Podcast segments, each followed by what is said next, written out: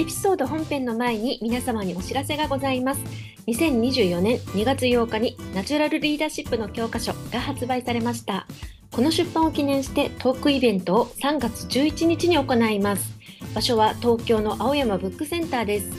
あの人気ポッドキャスト番組超相対性理論の収録も兼ねています。なので、この番組でおなじみのヒロさんとタクラムの渡辺幸太郎さんも生でいらっしゃいますよ。イベントのお申し込みは青山ブックセンターのホームページからになります。えっ、と、青山ブックセンターとナチュラルリーダーシップと2つ入れましたら、えー検索結果としてイベント申し込みページが出てきます。皆様にお会いできるのを楽しみにしています。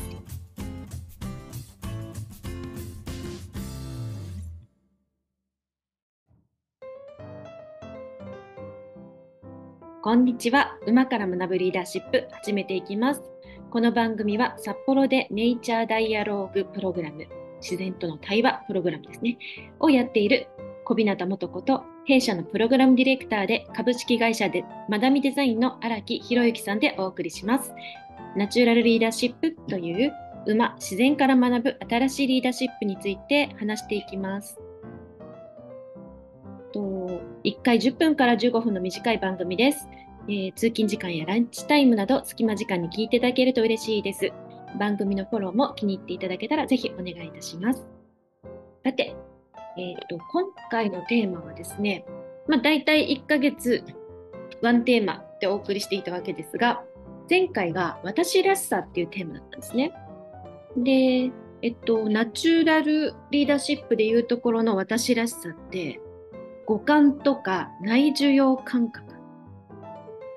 まあ、そこしかないよぐらいな気持ちを私は持っているなということに気づきながら話をしていました。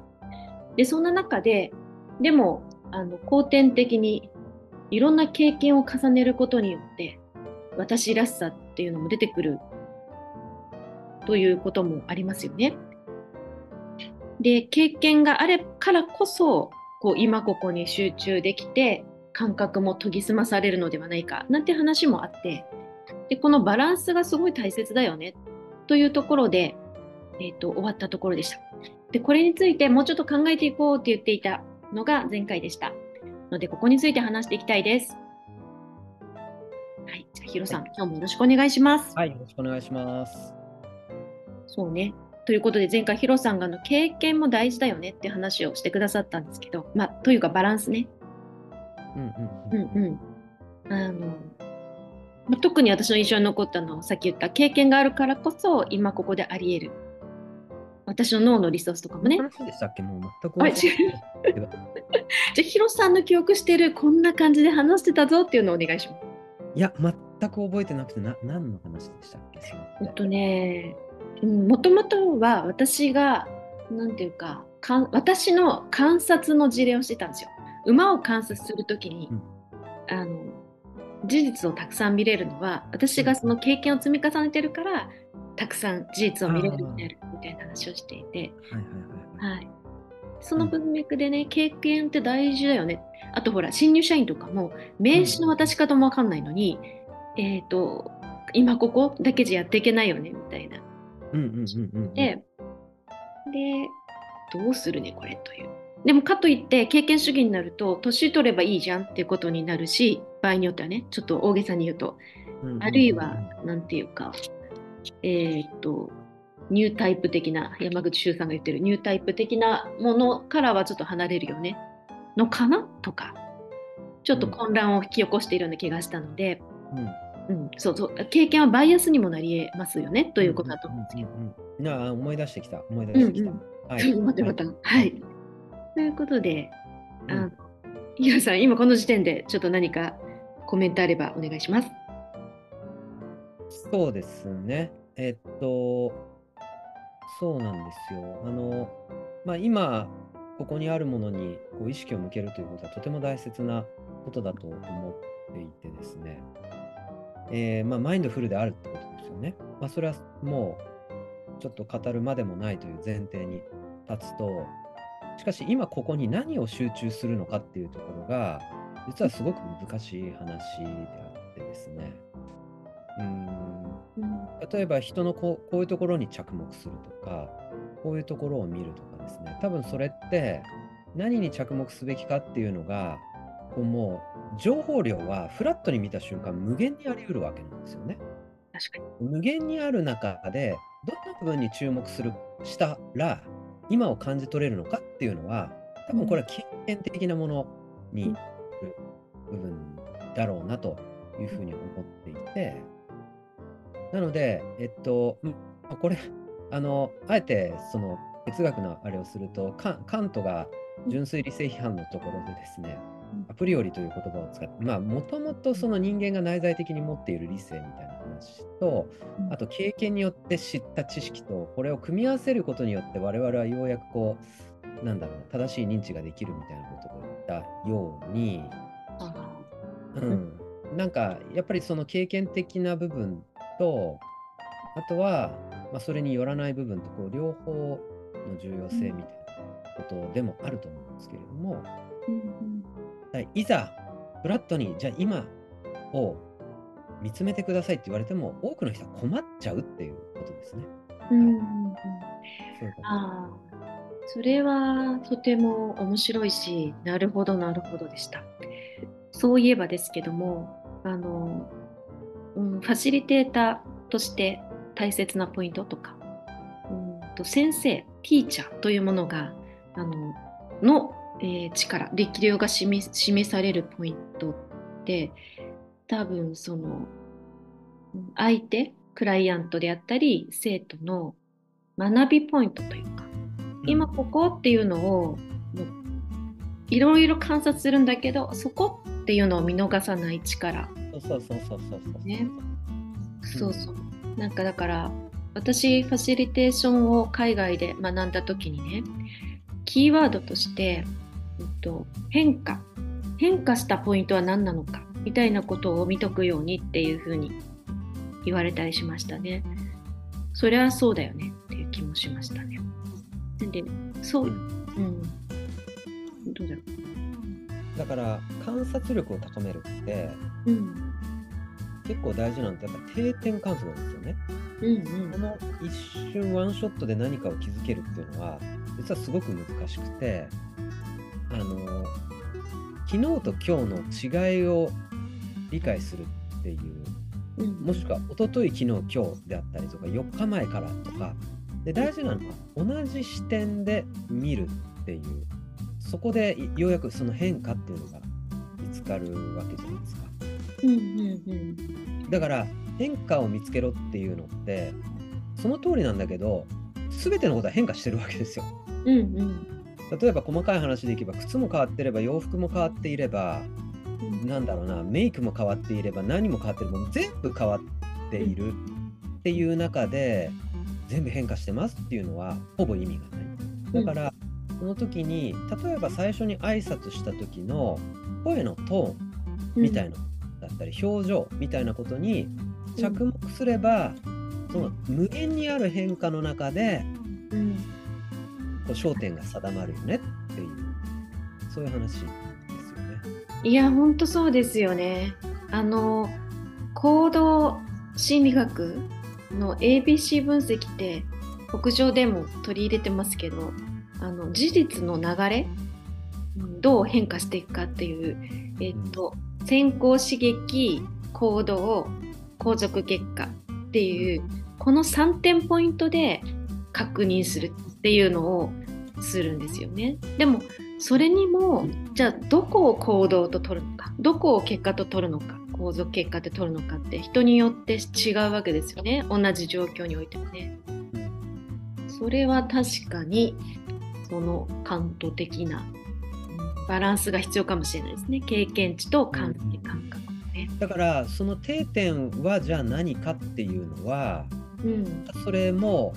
やっぱ観察によって何を定点とすべきかみたいなっていうのは、こう変わってくる。でアップデートされるべきでもうずっと決まった定点なのかっていうと必ずしもそうではないわけなんですけれども、あのだからその両面でね、うん、定める決める部分と集中するそのなんだろう感性に開かれるっていうすごくこう両方大事だなというふうに思います。本当そうですね。でそれをやるにはやっぱりあれだな身体感覚と脳みそとかのつながりが良くて瞬時にそれができるってかなり有利ですよね。だからそこはやっぱり本当に何だろう常にそれをこう自問自答しながらそのフレームをちゃんとこう洗い返していくっていうことが大事なんだと思います。だから僕も散々人前に立って、えーファシリテーションみたいなことをやりますけれどもなんかねうん無自覚のうちにめっちゃ考えてますね。おーうん、で何に着目すべきかみたいなことってうん例えば歯磨く時ってどこからどう磨きますかっていきなり問われるとうんめっちゃ難しくないですか？もう無意識の世界だから。私それ意識してるからすぐ分かっちゃいましたけどでも分かりますあの何かありますよね自分で無意識にやってることね。そうそうそう。体のどこから洗うかとか、まあ、人によっていろいろ意識と無意識違うと思うから、うん。ね何でもいいんですけれども、うんうんだからこうファシリテーションなんかもあの僕は人前で立ったりもしくはオンラインでももうほんと一年中やってるんでうん。そうするとなんかこう言葉にいざしようと思うと何考えてるのあるんだけどこの前本当にそれをちょっと僕も本当人前立たなきゃいけないんでみたいな話があった時に僕なりにこういろいろ考えて何を見てるかなっていうことをちょっと振り返ってみたらやっぱりこの点この点この点みたいなのは無自覚のうちにですねやっぱりこう考えてるんですよね。うん。うん、それは経験的なものなんですよね。うん。ね、ヒロさんは学びデザインであのでしょう。独学の地図とかも書かれたりあのえっ、と何でした？っけ考える読書でしたっけ？なんかその、重ねてると思うんですよね。経験しながら考えるポイントみたいなとか、うん。定点観測のポイントみたいな。うん。何かこう自分の中であこれはいいポイントだななんていうのあるんですか？また本になったりするんでしょうか？あーえ？定え点定点ポイント、うん、定点ポイントはだってケースバイケースじゃないですか。シチュエーション。そうですよね。によるんで。うん、み営見業の方時の定点ポイントとしかも営業の時の新規のお客さんの定点ポイントと既存のお客さんの定点ポイントは違うだろうしとかね。大企業と中小企業では違うだろうしとか。多分それが無限の分岐であるんですよ。やっぱり。だからシチュエーションによって違いますよね。うん、なんかこう人に教えるとかいう時は何かありますか？人に教えるっていうのも無限の分岐があって。学生に教えるのと社会人に教えるのと初めての人となんとかの人ってあるんですけどあるんですけど、はい。うんえっと一つあえて乱暴に言うとうんうんとその場のそのエンゲージメントみたいなものをねやっぱりすごく熱中度合いというかうん。席の前倒し感っていうのかなななんていうのかな、うん、それがその会場の中でまあ10人なのか100人なのかによっても見るべきポイントは違うし、うんうん。ね、なんですけれどもどうやったらエンゲージメントができるかみたいなことっていうのは、うん。まあエンゲージしてるかどうかっていうのをちゃんと見るっていうのがうん着眼ですよね。うん。いやそれはそうですね。誰もがそれやるやるやった方がいいポイント。かも。そうかうん。うん。こ